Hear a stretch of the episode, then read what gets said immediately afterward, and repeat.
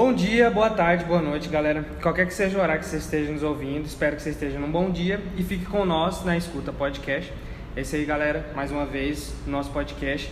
E esse aí é o nome dele mesmo. Espero que você fique com a gente até o final desse episódio. E meu nome é Matheus e estarei apresentando o episódio de hoje junto da minha colega né, de estágio, a Jéssica. Dá um salve aí, Jéssica, por favor. Oiê, eu me chamo Jéssica, como o Matheus falou, sou acadêmica de psicologia, é, trabalhamos junto no estágio da NOS e estaremos apresentando o podcast de hoje. Então, galera, o negócio é continuar assim mesmo, animado, porque o episódio vai ser muito bom também. É um tema bem da hora que a gente vai trazer para vocês hoje. E é mais um episódio da série Nós no Esporte.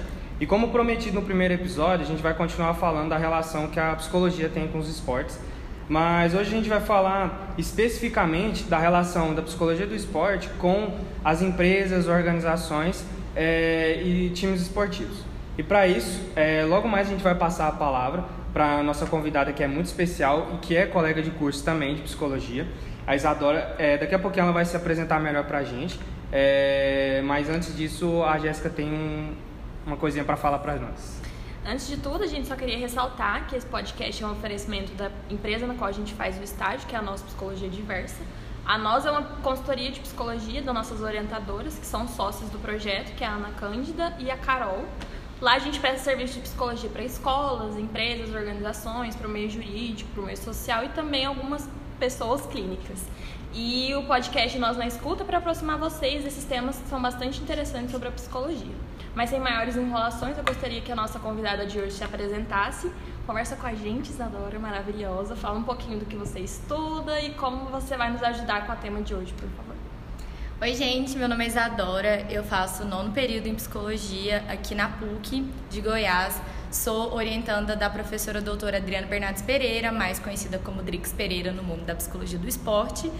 E eu fui atleta de handball a minha vida inteira, então fiz parte de várias instituições organizacionais dentro do, do esporte, vários times diferentes, é, atuando desde o contexto escolar até o contexto universitário.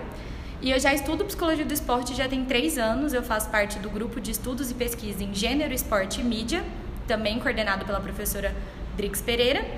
E já tem três anos aí que eu faço parte desse grupo, pesquisando e estudando sobre a psicologia do esporte no geral, em específico o handball no Brasil, mas também estudando todas essas relações com o esporte e a psicologia.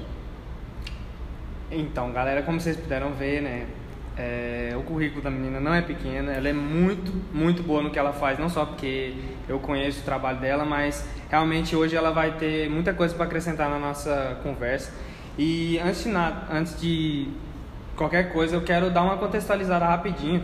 É, do último podcast, a gente conversou bastante com o Guilherme a respeito da relação da psicologia dentro de, das organizações, porque querendo ou não, o papel do psicólogo, historicamente falando, ele passou por determinadas organizações esportivas e principalmente por o trabalho voltado muito à questão de seleção, recrutamento, relacionado à questão de habilidades das pessoas e aptidão das pessoas em determinadas atividades.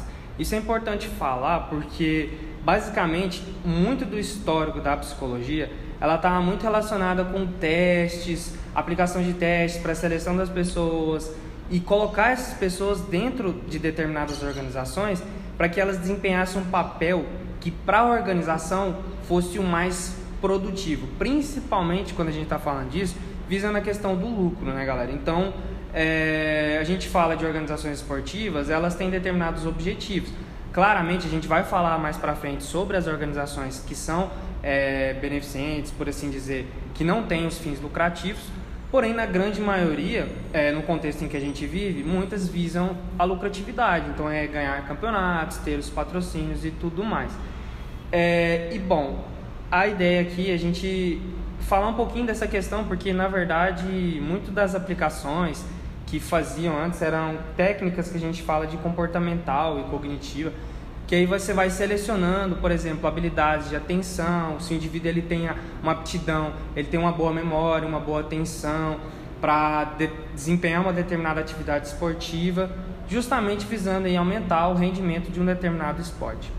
Bom, é, e aí é, a Isadora acho que ela, ela vê muito bem, ela sabe, entende muito bem isso, até porque ela já, como ela acabou de falar pra gente, dentro do, do contexto esportivo, é, principalmente quando você fala dos técnicos e da organização no geral, é, vi, é, visibiliza muito os, os, atletas que são muito bons nesses aspectos, né? Tipo assim, por assim dizer, buscar o atleta mais completo é, em todos esses âmbitos. Então a psicologia ela, ela, utiliza, ela entrava muito nesse contexto de tipo assim selecionar o melhor atleta para aquilo ali, né? Então assim, mas a gente tá aqui também um pouquinho para tentar desconstruir um pouco dessa visão, porque a psicologia o trabalho vai além disso, sabe? Não é só essas questões, mas queria que você falasse um pouquinho pra gente assim, até dentro desse contexto, o que, que você acha, né, desse papel histórico assim que a psicologia teve dentro das organizações?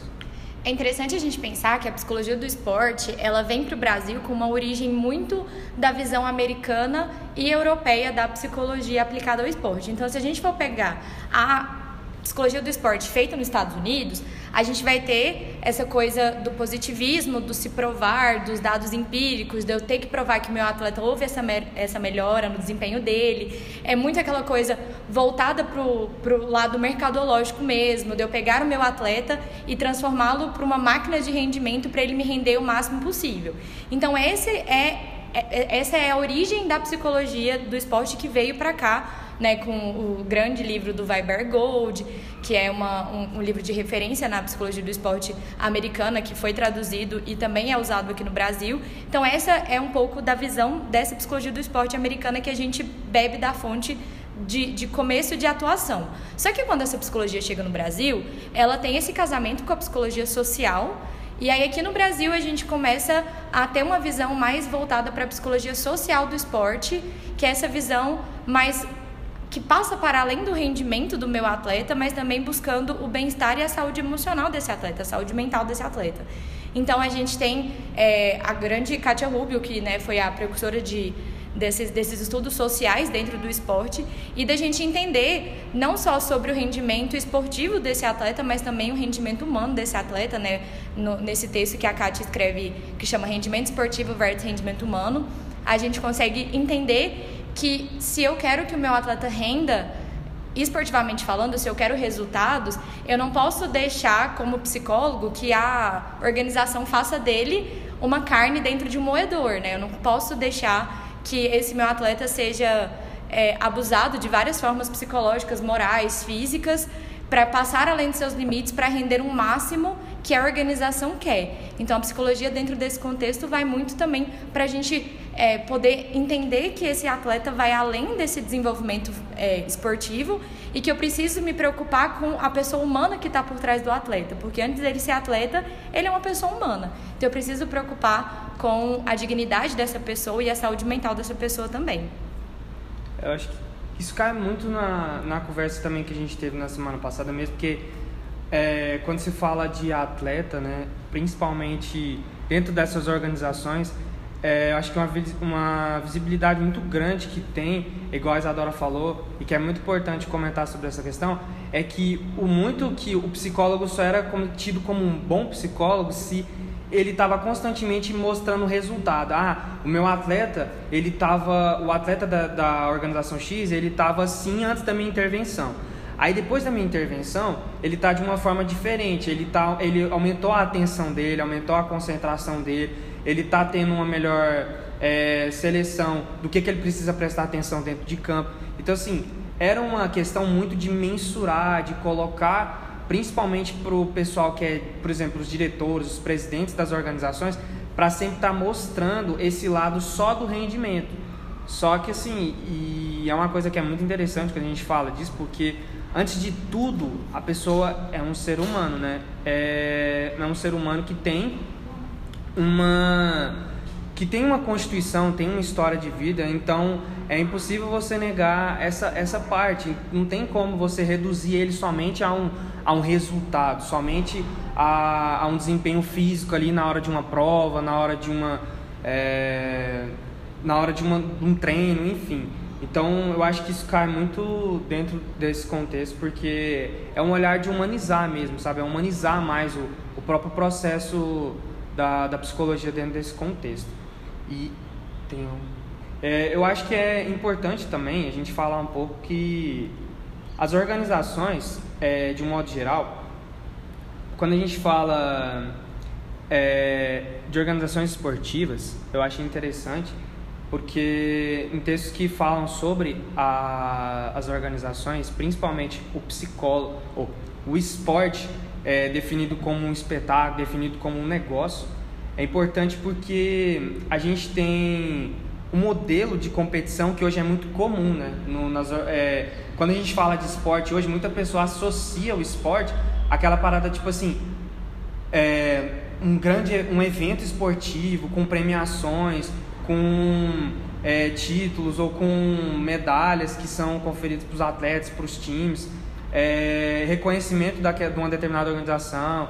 Então, assim, está muito associado ao que a gente chama de espetáculo, que é justamente o que? Essas organizações é, que tem toda dire, direções no sentido assim, tanto a mídia envolvendo aquela, aquele contexto, além da mídia, a própria organização esportiva é, em criar, por exemplo, sei lá, um time, vamos pegar de exemplo um time como se fosse assim, o Goiás, por exemplo, que é um time daqui da região de, Goiás mesmo, né, que tem é, toda uma estrutura física, uma estrutura burocrática, judicial, é, legal, tem toda a questão envolvida e que só que quando a gente vai falar um pouquinho dessa questão, eu acho interessante a gente atentar que o esporte ele vai além também disso. Não é só a gente falar de performance e de competição, é, aquelas coisas, aqueles espetáculos.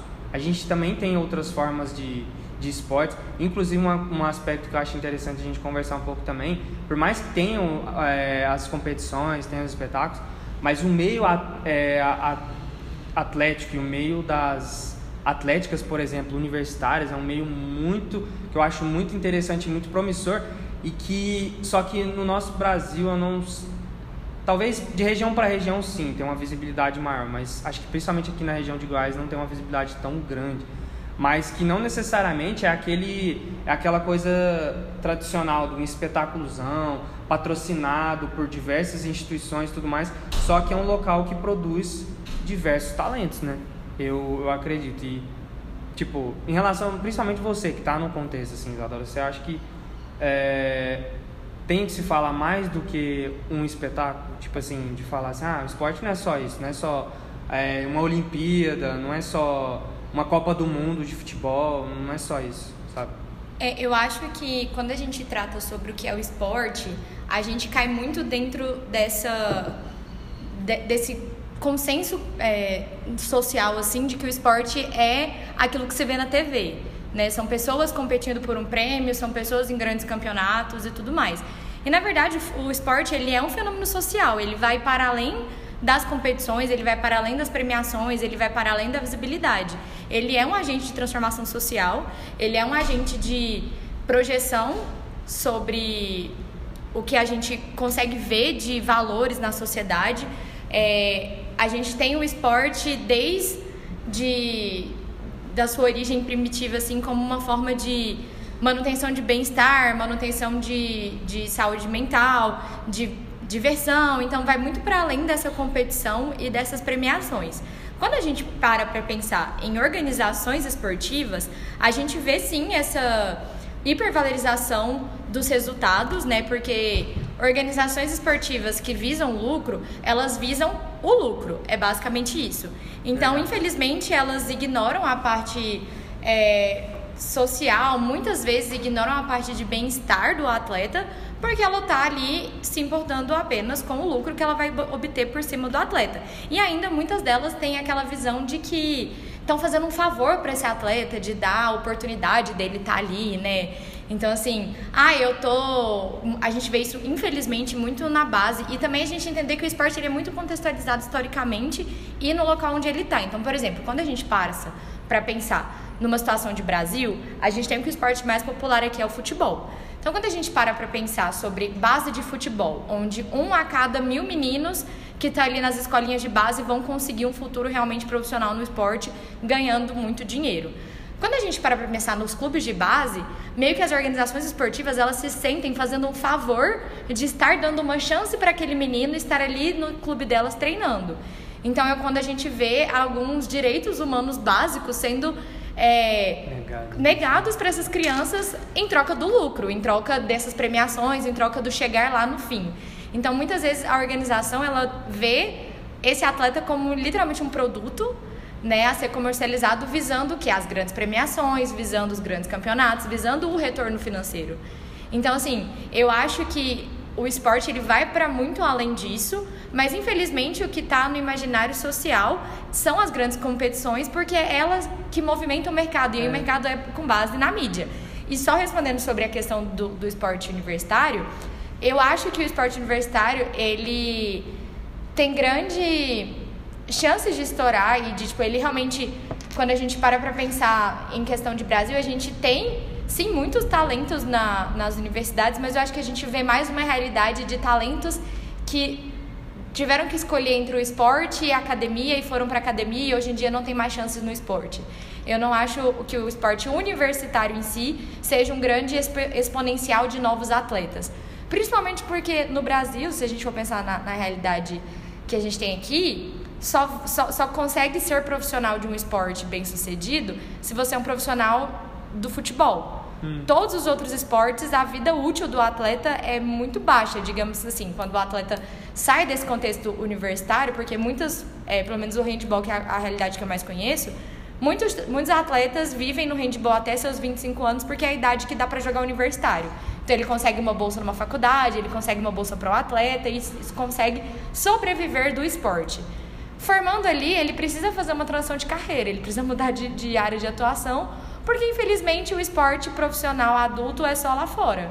E aí aqui no Brasil você vê que a média de, de idade dos atletas em equipes adultas de handball, por exemplo, e de outras equipes de, de esportes menos valorizados, é muito baixa, é até os 25 anos, que é onde dá para até manter o, esporte ali a nível de faculdade. Depois disso, tem que fazer uma escolha.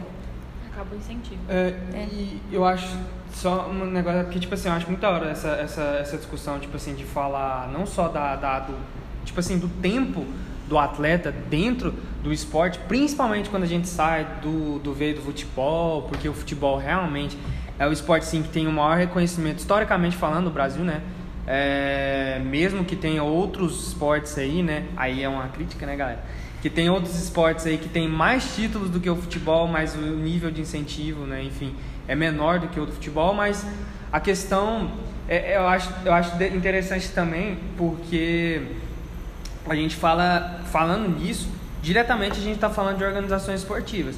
Porque o que? São pessoas, por exemplo, são organização de pessoas que elas podem se reunir no objetivo de fomentar aquela determinada atividade, né? Tipo assim, pô, se só que não é um movimento muito comum no Brasil, igual a Isadora acabou de falar. É, por exemplo, o handball, o handball até onde eu sei, se eu não me engano, é na Europa, né? Tipo, na Europa que é o lugar, o lugar mais forte do handball. Então, assim, tem questões históricas, tem questões culturais envolvidas nessa é, nessa diferença que a gente tem, né? Tanto de investimentos quanto de, do próprio espetáculo que a gente fala só que a gente está abrindo aí né, o assunto para essa questão de organizações. Pô, pessoas que se organizam.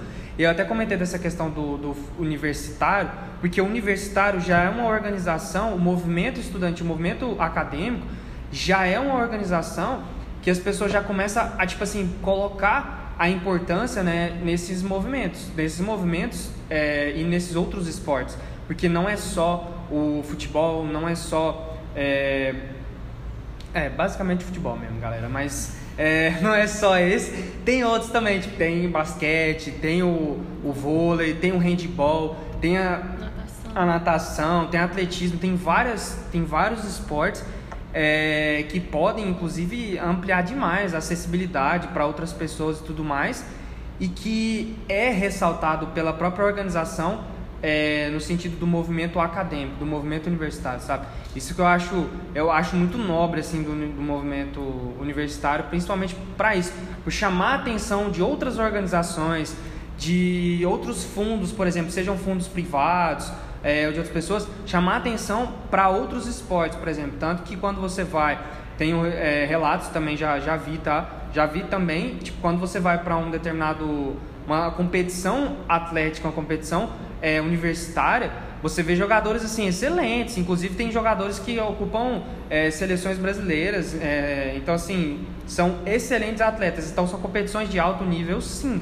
É, e é interessante porque traz o olhar das outras organizações. É, eu acho até da hora porque eu fiz um, eu lembro de um trabalho, um texto até que eu vi uma vez que chamou atenção. Aí eu acho é, da hora a gente falar isso porque toca muito na questão do lucro. Quando mexe no bolso, né? Aí as pessoas começam a prestar atenção. Porque eu lembro de uma. Eu não lembro se foi na, na Mackenzie, foi na Universidade de São Paulo.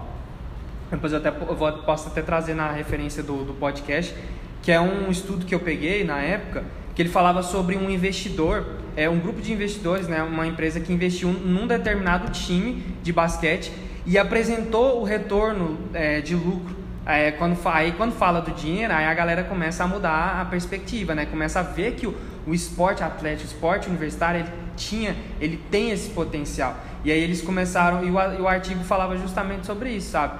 Tipo assim, mostrando que, é, pô, teve retorno. Os investidores que investiu no esporte, que investiu no, no esporte universitário, tiveram retorno. Porque é um meio que chama a atenção para outros esportes, não é só o futebol, sabe? É, eu acho que isso que é, é da hora, muito da hora. Sim, e uma coisa que é interessante a gente pensar no movimento universitário é que dentro do movimento do esporte universitário existem duas frentes. Existem os jogos universitários promovidos pela Confederação Brasileira Universitária, que são os jogos de alto nível, e existem os jogos das atléticas, que são promovidos entre as atléticas, que a diferença de um e outro é, as atléticas geralmente são é, instituições, organizações representativas de cursos específicos ou de uma aglomeração de cursos de determinadas faculdades, e os jogos universitários são geralmente os times representativos da universidade. Então, junta os atletas de toda a universidade. E aí é muito interessante pensar dessa, dessa divisão, porque o que acontece? O esporte de mais alto nível, entre o esporte universitário de confederações universitárias regionais, é, estaduais e tudo mais, e os esportes das atléticas, o de mais alto nível é o, esse que é dos times representativos das universidades, que é o feito pela, aqui no Brasil pela CBDU, é, que tem a FGDU aqui em Goiás, que tem todas as federações estaduais de esporte universitário. Mas o que mais gera, gira dinheiro e o que mais gira ganhos é o das atléticas, porque é o que consegue promover nos alunos da universidade uma meio que uma agremiação, sabe? Aquela paixão pela defesa, defesa das cores da Atlética, é, um muito mais. De pertencimento, né? Exatamente, muito mais sobre esse, do que esse sentimento das universidades. E aí, um movimento que aqui em Goiás começou a acontecer muito foi sobre a tentativa das federações de unir as duas coisas. E até da CBDU também, estava é, programado para 2020, não aconteceu por conta da pandemia, mas o primeiro JUBs Atlética, né, que seriam os Jogos Universidades Brasileiros das Atléticas. Justamente porque as atléticas são um mercado muito lucrativo. E é a partir disso, a partir do momento que é lucrativo, é. É, eles não se importam muito.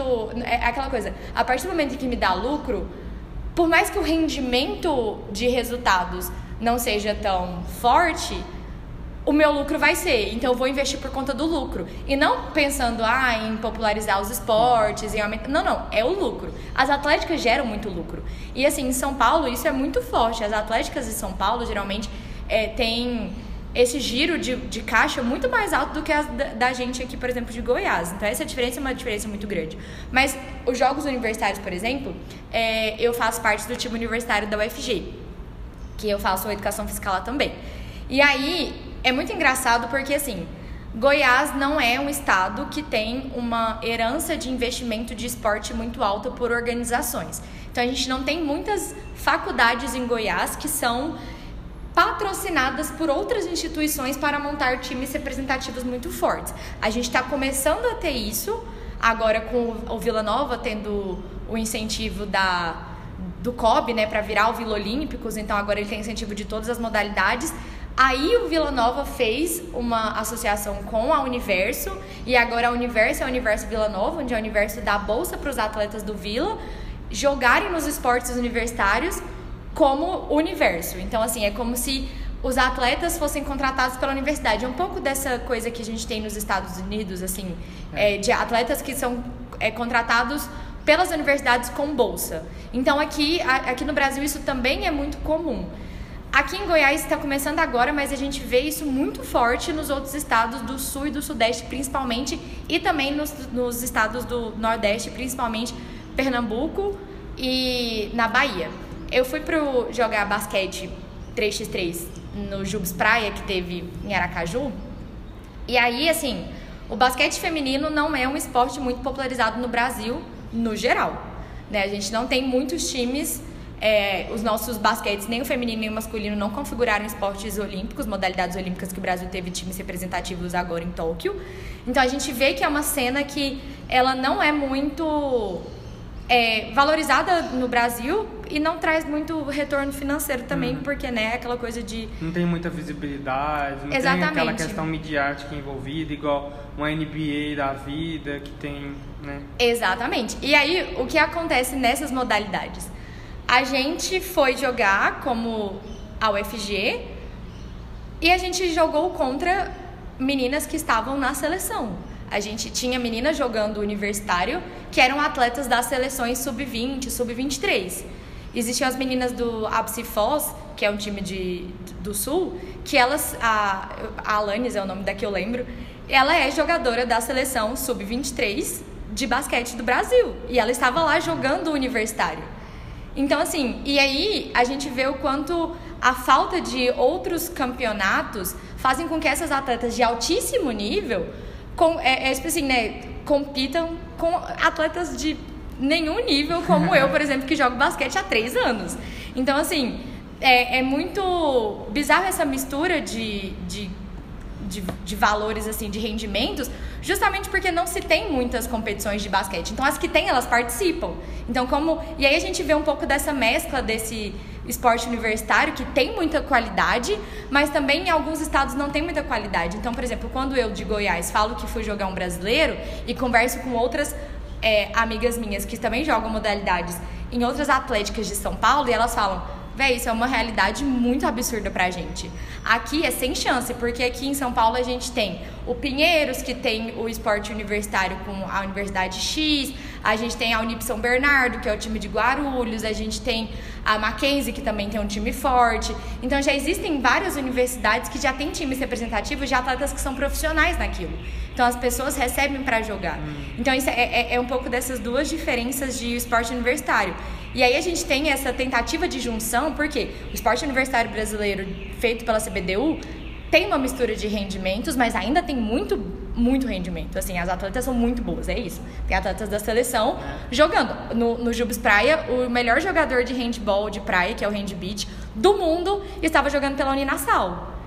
Porque ele tem bolsa lá, então assim, ele é o melhor jogador de handbeat do mundo e ele estava num campeonato de contexto universitário. Então tem muita qualidade. Só que não tem muita visibilidade, porque não gera muita renda, então não tem. E aí a gente tem ao lado as, os campeonatos universitários de atlética, que não tem muita qualidade assim, mas gera muito dinheiro, gera muito lucro. As atléticas de universitárias aqui de Goiânia, da UFG, no Inter UFG, que é no Inter, né? Que, que é a competição entre as atléticas, cada atlética que está na organização lucra em média 20 mil reais por evento. Então, assim, essa é a diferença de, de ter qualidade, mas não tem visibilidade, não tem investimento, não tem patrocínio, e essa outra que tem muita visibilidade, mas não tem muito rendimento. Então, a gente cai o quê? Nas organizações, não é muito. É, é, e aí, o, que eu, o que eu penso é que, tipo assim, as organizações visam principalmente e primariamente lucro. Tendo lucro, lucrando, não importa do bem-estar do meu atleta, não importa da qualidade do meu atleta, não importa se o meu atleta vai ter recurso suficiente para se manter, importa é o lucro. E é isso que eu vou buscar e é isso que eu quero. Você acha que para um vislumbre mais futuro, porque essa realidade, você falou, é uma realidade que está acontecendo agora. Mas você acha que para uma realidade futura existe uma, um método, algum jeito de mesclar as duas coisas, o bem-estar, o lucro, ou são coisas que trabalham em sentidos opostos?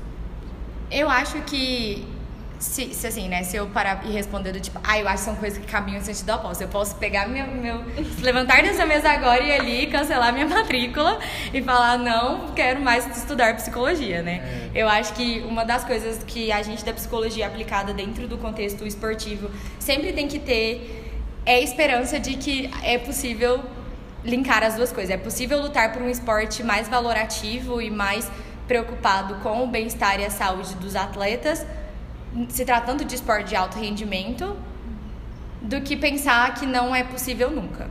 É, é assim, a psicologia, primeiramente, dentro do contexto esportivo, a gente fala muito sobre o contexto de alto rendimento, porque é o que gera lucro e é o que dá visibilidade e é o que as pessoas mais conhecem e falam, mas dentro do, do contexto da, do esporte, a gente tem várias outras áreas de atuação, como esporte recreativo, esporte educacional, reabilitação, é, pesquisa, docência, várias outras áreas que, que vão além do esporte de alto rendimento, mas dentro do esporte de alto rendimento, eu acho que existe a possibilidade da gente criar uma conscientização através da problematização desses eventos e através da, da conversa e do diálogo, sempre buscando o entendimento geral de que é importante se priorizar a saúde mental e bem-estar. Eu acho que as Olimpíadas desse ano, o que mais se ouviu falar nas mídias foi bem-estar e saúde mental. Eu acho que movimentos de empoderamento de atletas, como o da Simone Biles, exatamente, é muito importante para que a gente consiga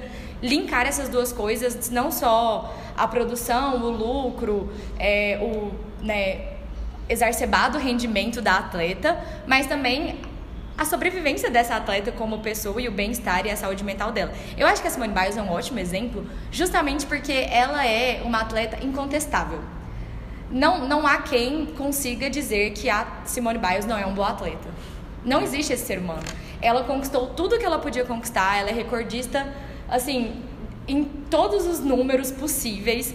Ela é a maior atleta da ginástica que já existiu até hoje. Assim, eu acho que, que não, não há uma alma sã que questione as habilidades esportivas da Simone Biles. E como uma atleta do cacife dela para e fala eu não vou competir porque eu não estou bem e eu preciso me priorizar e eu preciso priorizar a minha saúde mental, eu acho que ela é uma ótima força para a gente conseguir, como profissão, atuar com isso dentro das organizações. No sentido de, olha, se a gente não cuidar da saúde desse atleta, da saúde. E aí a saúde de uma forma integral, porque a gente faz muito isso de dividir ah, saúde mental e saúde física quando na verdade somos uma coisa só, é, né? A... a... mente e o corpo elas estão juntas. É, e mesmo porque é bom falar essa questão, porque muita gente acha que as coisas estão tá divididas, mas aí quando a gente vai ver na prática, a pessoa que começa a ter um, uma, um trans, começa a desenvolver um ansiedade ali patológica, ou seja, uma ansiedade problemática, aquilo que dificulta a vida dela, ela vai começar a sentir questão física, problema físico. Ela vai começar o que? Às vezes vai ter problema estomacal, vai ter problema é, começar a suar, vai começar a ficar com diversos problemas que são físicos. Então, por isso que eu acho é muito é muito importante é, falar dessa essa coisa que a Isadora comentou, porque não dá para dissociar, sabe? Não dá para a gente dissociar ao físico, psicológico. Não, a gente vai junto as duas coisas, a, até porque está falando de um sistema de saúde integrado. E é muito da hora essa, essa questão das organizações, porque é muito importante a gente ressaltar pras, é, porque cai na, no que a gente já falou, que a Isadora falou muito bem, que é retomar esse olhar de que o atleta é uma pessoa e que, assim, à medida que a gente volta para a organização e a gente volta, e o atleta, aí, assim, é muito interessante o movimento que está acontecendo agora, porque está partindo dos atletas, que muitas das vezes, igual a Isadora falou, é enxergados como produtos, mas eles já estão falando assim, ou oh, o trem tá ficando difícil para nós aqui, tá ficando pegado, tá, eu tô tendo problema na hora de fazer meu, meu trabalho, eu tô começando a ter uma, um, ficar muito ansioso antes da competição, está me atrapalhando demais, está tendo vários problemas psicológicos. Aí quando parte do atleta, e como o atleta, aí é que a organização entende que o atleta não é só um mero produto, o atleta é ele que faz o espetáculo, é ele que faz o trem acontecer. Porque se o atleta não estiver lá correndo, não estiver lá pulando, não estiver lá fazendo a cesta, jogando, fazendo gol, não tem como. Não vai ter, não vai ter espetáculo, não vai ter. Então, assim, é, é uma das coisas. O foco ele desloca. Porque o nosso foco hoje em dia é igual a Isadora falou, é muitas, muitas vezes as, as próprias organizações falam, não, a gente está oferecendo oportunidade para a pessoa crescer. Só que, mano, sem a pessoa você não é nada. Sem o atleta, a organização não é nada. Porque o atleta que faz acontecer, porque se fosse assim, o presidente que está lá na organização, ele bota ele para jogar então. Só que ele não vai ter habilidade, ele não vai ter a, a destreza que o atleta tem. Então, quando parte do atleta essa reivindicação, sabe? Tipo assim, ou oh, pé no freio, porque o trem tá, tá ficando difícil pra gente aqui, tá ficando complicado psicologicamente. Aí o movimento do bem-estar, ele começa, acho que, a ficar cada vez isso começa a gritar cada vez mais alto, sabe? Eu acho que daí que a, a, as organizações já começam a perceber, já começam a desenvolver projetos, já começam a desenvolver questões voltadas para um, um bem-estar psicológico, mas tipo uma cultura da organização. Então vamos valorizar o atleta, vamos valorizar essas questões porque é necessário, sabe? Porque senão lá na frente nossos atletas vai estar tá tudo ferrado e vai estar tá tudo é, surtando, sabe? É um bagulho muito e eu acho que uma grande dificuldade disso que a gente tem na nossa realidade do nosso país é porque a gente não enxerga muitas vezes o atleta ou o esporte como uma profissão. Quando a gente tem um esporte de alto nível, a gente tem a gente está falando de pessoas que sim fazem o que amam, né? E a gente tem muito isso, esporte recreativo no Brasil, como a nossa cena esportiva não é muito desenvolvida fora do futebol, é, a gente tem muito que o esporte é um hobby, né? O esporte está ali para diversão. Então, quando alguém pratica um esporte como profissão, parece que a gente não vê que é a profissão da pessoa. Parece que é, é difícil para a gente entender que aquilo é o trabalho dela, sabe? E que, assim como, por exemplo, quando a gente estuda a psicologia organizacional, a gente estuda que é importante a gente se preocupar com a, o rendimento do meu trabalhador dentro da minha organização, que eu preciso promover um ambiente é, ergome, é, ergométrico para esse trabalhador, que eu preciso promover para esse trabalhador qualidade de vida, benefício, que eu preciso, né, a minha empresa não vai funcionar sem o meu trabalhador, a gente dentro do esporte parece que esquece que é essa mesma lógica também, hum, né? né? Que tipo assim, as empresas esportivas, por exemplo, São Paulo. São Paulo é uma grande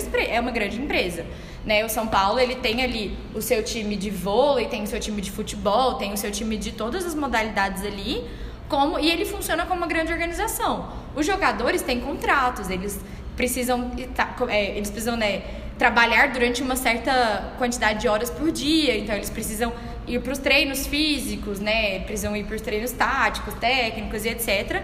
E é uma relação de empregador e empregado.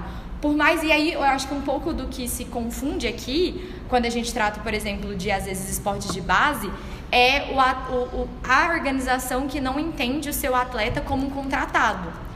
Então, assim, a gente tem ali meninos de 16 anos, porque geralmente em grandes empresas o empregado não mora dentro da empresa, certo? Ele tem a casa dele, mas ele não mora dentro da empresa. Raras são as empresas onde os empregados moram dentro. Até mesmo porque essas, essas é, fronteiras de contato ali entre o empregador e o empregado, quando o empregado né, mora dentro da, das, das regiões da empresa, ficam um pouco complicados, né? É. Quando a gente estuda, por exemplo, a vida de funcionários do lar que moram dentro das casas e que aí tem cargas horárias excessivas e tudo mais, isso fica tudo um pouco complicado. Então, quando a gente pega o esporte de base, que é mais ou menos a mesma coisa, a gente não vê o, a organização esportiva vendo que o fornecimento de alimentação, fornecimento de moradia, fornecimento de tudo isso está dentro de um contrato profissional e não é um favor que está sendo é, né? dado. É uma, é, é uma obrigação é um, de. É, é um direito do atleta, do, do, da pessoa que está ali, né? Do profissional. Exatamente, porque assim, é, é aquela coisa de ah, mas ele não é obrigado a dar aquela, aquela moradia, né? Não é obrigado a dar. Mas aí o salário desse jogador vai ser o suficiente para ele conseguir bancar uma moradia, transporte e alimentação por ele mesmo?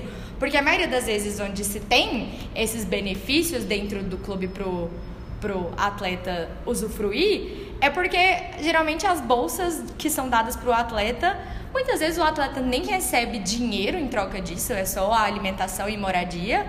E quando se dá é uma bolsa auxília, do tipo, ah, uns 400, 500 reais para o adolescente. Então, assim, a empresa esquece que aquele adolescente está sendo contratado para fazer um serviço, ele vai trabalhar horas por dia para aquilo, ele vai ser cobrado, tem que dar, né? Tem que produzir e tudo mais.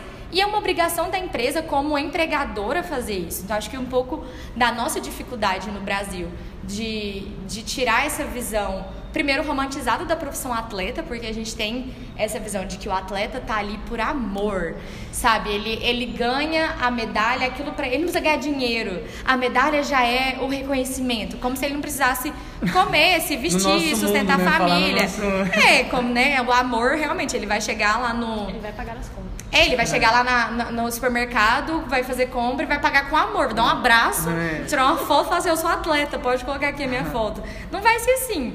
Então acho que um pouco do- da nossa dificuldade de entender o esporte como uma profissão e não romantizar essa profissão, não colocar essa profissão como sendo mais fácil porque a pessoa tá fazendo o que ela gosta, né? Do tipo, ah, o atleta tá ali porque ele gosta, então é uma profissão muito fácil de ser feita. E aí a gente esquece todas as abdicações que esse atleta tem que fazer. Quando a gente estuda, por exemplo, é, atletas que são mães, né, dentro da realidade do Brasil.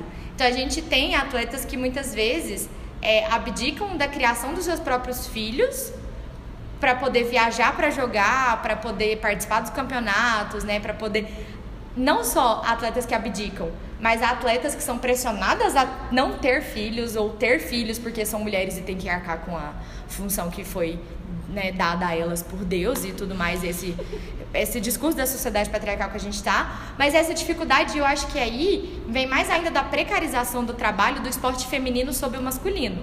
Porque eu acho que quando a gente trata de mulheres profissionais do esporte, a gente tem uma dificuldade dúbia, não só por ser atleta no Brasil, que já é uma realidade bastante complicada, mas também de ser mulher no Brasil, que aí vira uma realidade duplamente. E aí, se a gente for para os recortes raciais, sociais, a gente vai cavando cada vez mais dificuldades um pra profissionais. pessoa desenvolver. Exatamente. E aí a gente vê que quando a gente trata de relações de trabalho, é muito a mesma coisa. É, porque a gente tem dentro de empresas contratações, na hora de selecionar os, os, os talentos da empresa, né? Recrutamento e seleção. Muitas vezes, se a mulher está em idade fértil, é casada e ainda não tem filhos, o contratante não vai contratar por mais que ela seja a melhor pessoa para aquele cargo, por quê?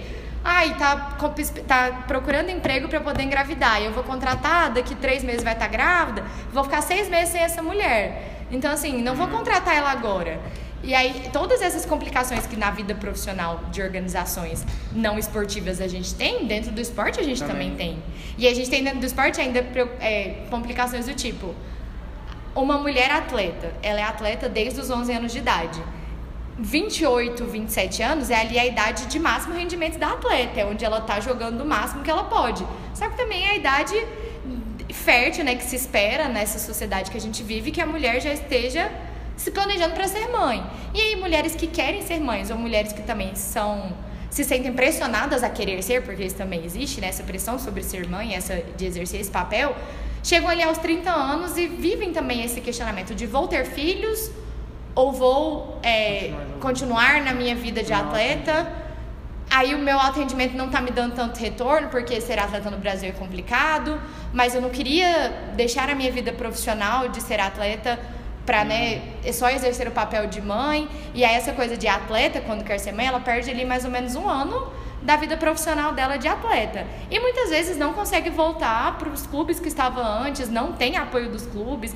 Poucas são as confederações que têm esse apoio, por exemplo, a Confederação Brasileira de Handball, que é a que eu mais acompanho, ela esse ano lançou a Bolsa Mãe, né, que não tem esse nome, mas é basicamente de que atletas contratadas do handball brasileiro que engravidarem vão continuar recebendo o auxílio do, do- da Confederação Brasileira para, né, durante o período de gravidez, não vai ser aquela coisa de engravidou, mandou embora, você que se vire agora.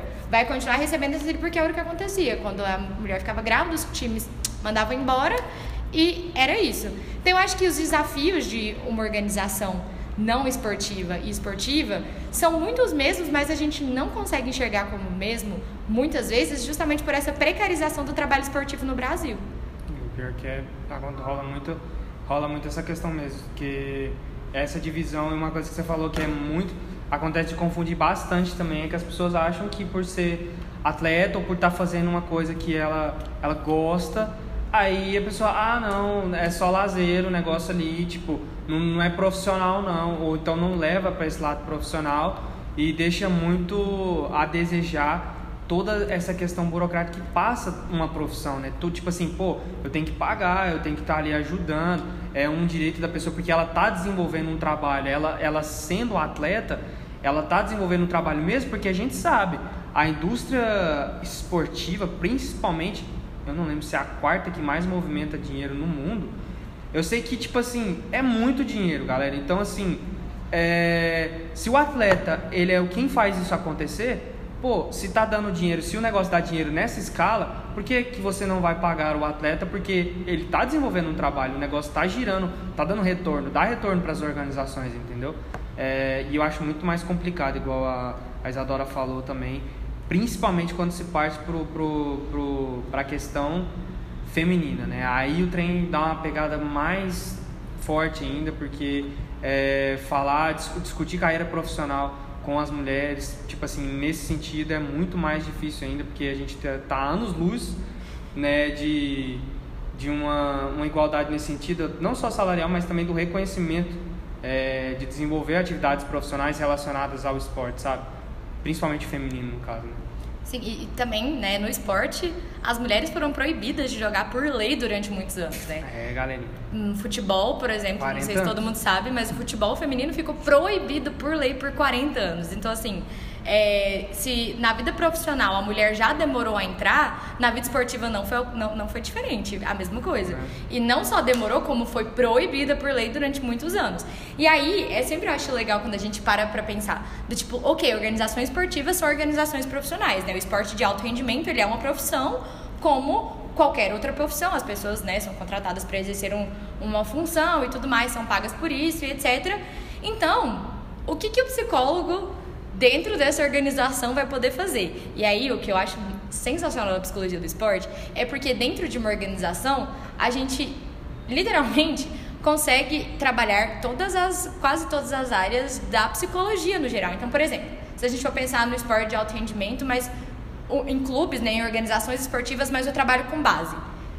Eu vou ter que fazer uma psicoeducação com esses meninos, porque muitos deles foram tirados de casa muito novos e eles não sabem nem regras sociais de, de, de convivência, de que eu tenho que fazer xixi, abaixar a tampa, eu tenho que dividir as tarefas, eu tenho que fazer minha cama, né? Do tipo, é literalmente um trabalho de psicoeducação de habilidades sociais ali para aquelas crianças, né? Tanto de meninos quanto meninas.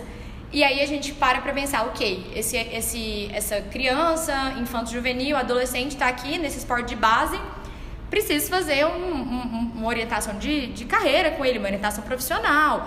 Né? Eu preciso mostrar que o esporte não é a única não é o único caminho para esse atleta. Ele precisa ter planos B, C, D, e ele precisa, na verdade, começar a entender se é realmente aquilo que ele quer para ele. A orientação profissional com o atleta de base é muito importante ser feita. E a psicologia dentro dessas organizações, ela precisa ser um canal de abertura para esses atletas também falarem disso. Então, assim, se eu sou uma psicóloga contratada para o meu time de base, eu não posso ficar voltada somente a preparar eh, psicologicamente esses meninos. Ah, eu vou fazer aqui só esses exercícios de concentração, atenção, ensinar o mindfulness, fazer uma técnica de biofeedback. Só... Não, eu preciso entender que ele está no contexto social de adolescência, que ele vai passar por crises normais de um adolescente, que ele precisa entender qual que é a, a intenção profissional dele, ele precisa entender qual vai ser as perdas e os ganhos da profissão que ele escolher, entender que o esporte não é o único caminho para ele, mas também conseguir entender quais são as pressões familiares que estão envolvidas naquele menino, naquele ambiente. Então, assim, muitas vezes a gente acha que, que as famílias só fazem pressão para o atleta continuar na vida do, do esporte, né? Mas, por exemplo, se a gente for pensar em realidade de Goiás, Nenhuma das pessoas que cresceram em esporte de base comigo tiveram incentivo dos pais para continuar no esporte, pelo contrário. Todas as pessoas da minha geração do meu time foram incentivadas pelos pais a saírem do esporte. Então, né, porque Goiás não é muito reconhecido, o handball não era muito forte e tudo mais. Então, todos fomos incentivadas grandemente a sair da vida do esporte. Então, assim, é, é, existem todas essas coisas que se uma organização tem um psicólogo, o psicólogo ele precisa estar tá prestando atenção não só nesse lado, vou fazer esse atleta render, mas em todo esse contexto social. E aí, quando a gente vai para atletas de alto rendimento, a gente né, tem essas coisas de manejo de ansiedade, de estresse, tudo ok, com certeza é, é, o trabalho. E eu acho que é o trabalho mais óbvio da psicologia nesses ambientes. Né? E é o mas, que é mais requisitado muitas das vezes. Muito, e é o que é mais cobrado para o psicólogo uhum. como uma forma de medir se o trabalho dele está sendo feito ou não. mas entender quais são os conflitos familiares que esse atleta tá tendo em casa, porque não adianta nada eu treinar o meu atleta, ele ter assim, ó, super consciência corporal, ter super controle de atenção, não sei o que, não sei o que, não sei o que, se um dia antes de um grande jogo, ele vai, briga com a esposa, sai de casa às pressas, vai dormir no hotel, num, num sofá de não sei o que, dentro do carro, chega para jogar todo cheio de dor, não tá com a cabeça ali e vai e o que? Lesiona.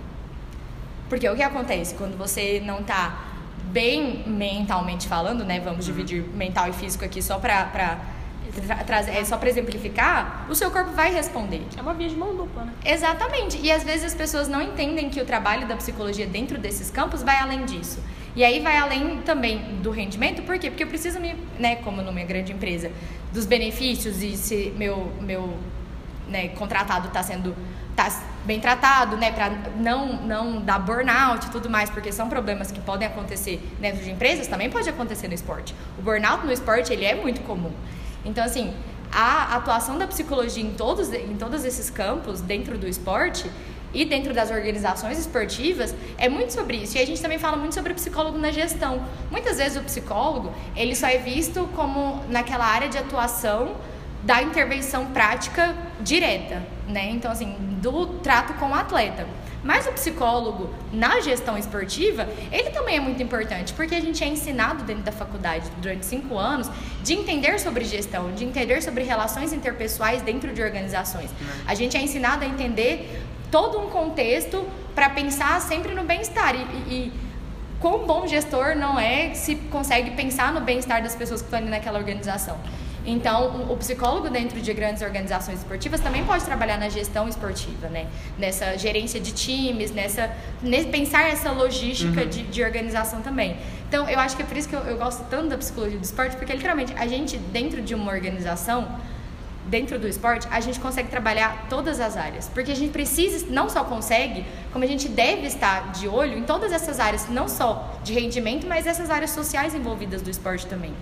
É, porque uma, até porque uma organização ela passa por tudo isso, né? Ela passa desde a gerência, desde a presidência, das relações entre é, os, os, diferentes departamentos, RH, tudo mais, até chegar nos atletas. Então, é toda o clima, é toda a relação da organização quando a gente está falando disso. Então não tem como o cara tá trabalhando lá, ou a mina tá trabalhando lá no, como psicóloga ou como psicólogo num, num time e esquecer completamente as relações organizacionais que está envolvida ali. Porque não tem jeito, não vai influenciar o clima da organização, a cultura né, que a gente fala da organização, ou seja, os valores, as crenças todas as a forma de, de, de, pensar dos indivíduos daquela organização, tudo isso está relacionado, não tem jeito. Isso vai afetar o atleta, isso vai chegar uma hora ou outra que vai, vai né, fazer diferença para o atleta.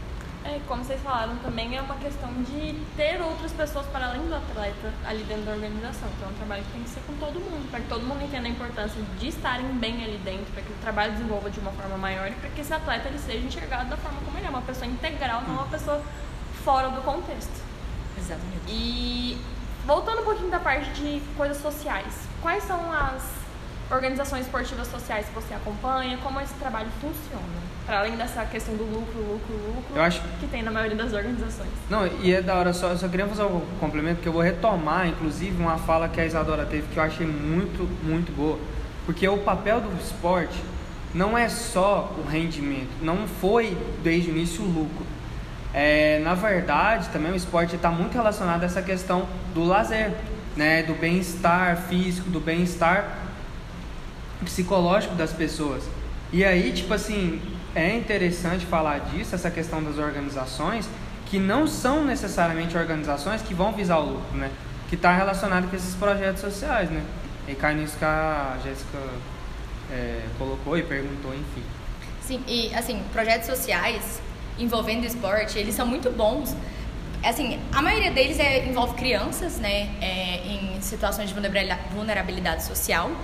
Então, e é muito bom porque o esporte ele desenvolve muitas habilidades, não só físicas e motoras, mas cognitivas nas crianças.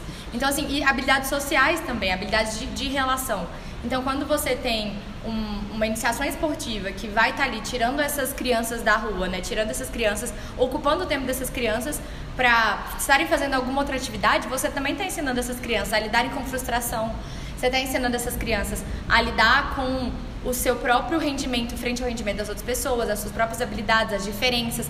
Você está ensinando essa criança a respeito de regras, está ensinando a criança a respeito dos mais velhos, né, a convivência com diferentes, a convivência em grupo, até é, esportes individuais, eles têm, eles são feitos em grupo, assim, eles são treinados em grupo.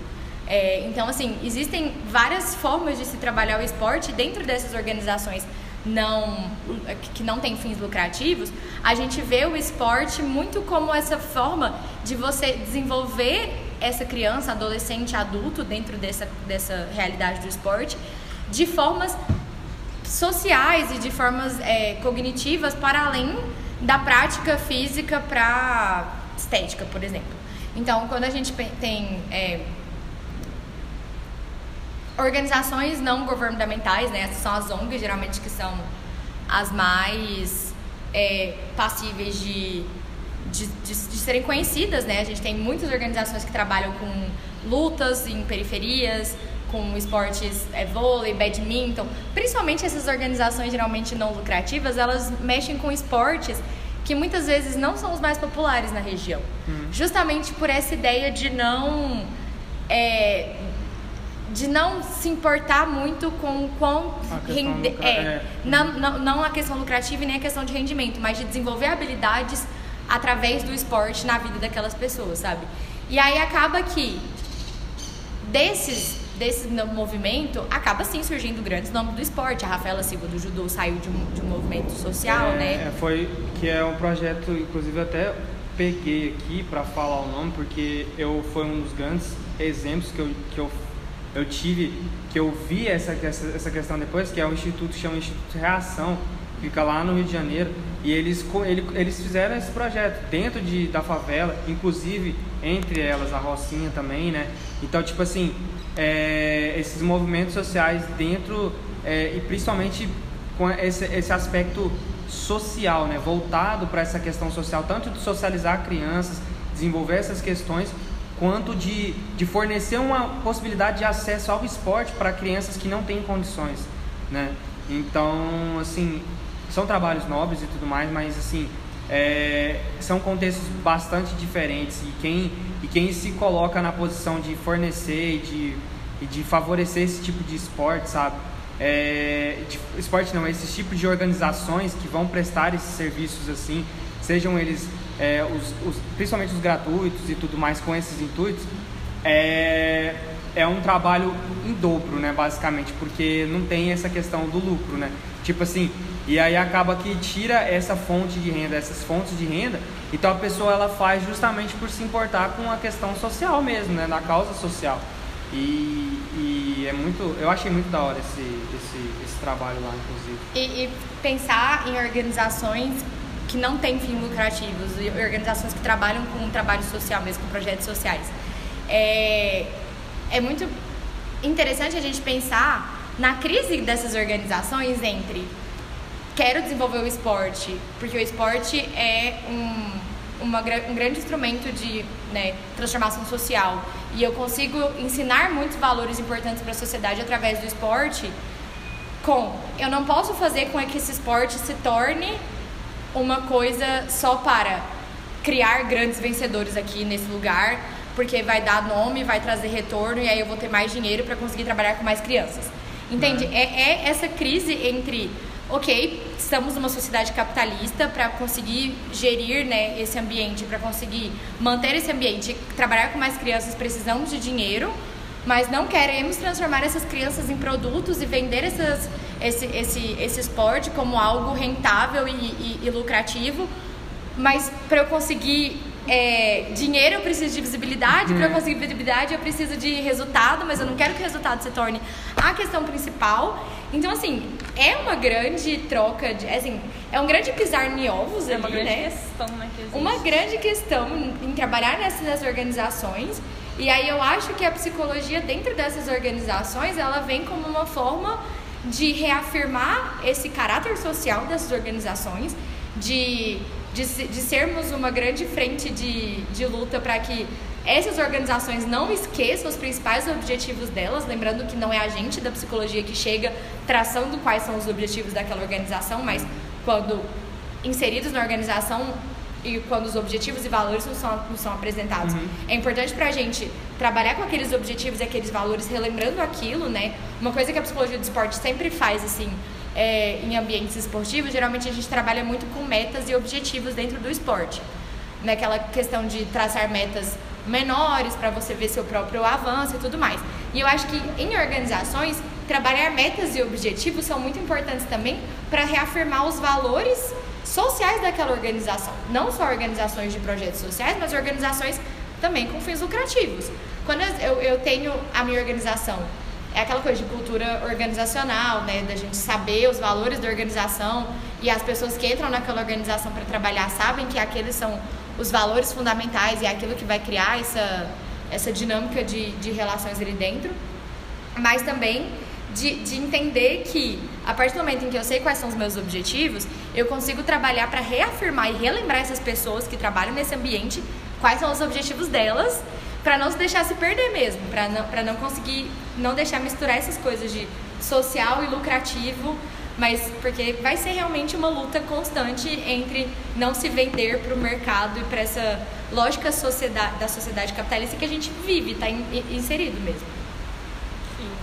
É, aqui em Goiânia tem uma instituição que ela é presente no Brasil inteiro, que é a CUFA Goiás. Eles fazem uma, um projeto chamado Taça das Favelas, não sei se vocês conhecem, mas é um projeto muito da hora, é voltado para o futebol, mas ainda assim eles conseguem arrecadar lucros através de parcerias com prefeitura, é, gestões municipais e fora também, né, coisas privadas, para que eles consigam levar as doações para essas favelas, para esses lugares que têm necessidade, para que consigam também inserir os meninos e meninas nessa iniciativa esportiva, para consiga ocorrer um desenvolvimento maior ali dentro daquela comunidade. Eu acho um projeto muito interessante.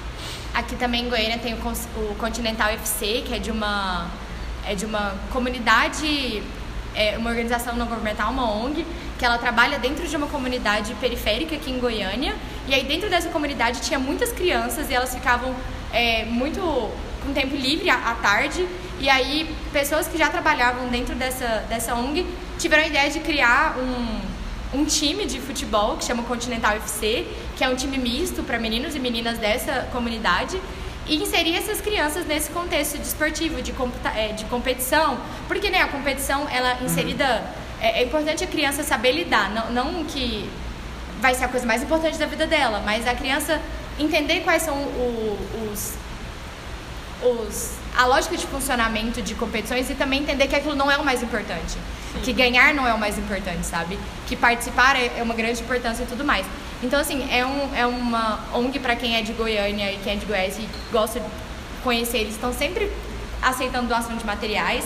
É, no aniversário de uma amiga, a gente fez uma arrecadação de coletes e bolas para lá. Então, foi bem legal poder ver essa participação social mesmo nesses lugares. E eu acho que é isso. Quem é amante de esporte não só nós da psicologia, mas todo mundo que acredita na transformação do mundo pelo esporte, é legal saber desses projetos sociais que envolvem esporte, justamente porque eles são uma grande ferramenta de mobilização social mesmo. Com certeza. São grandes incentivadores de mudança, né? Exatamente. de mudança social, apesar dos pesares. É... E um...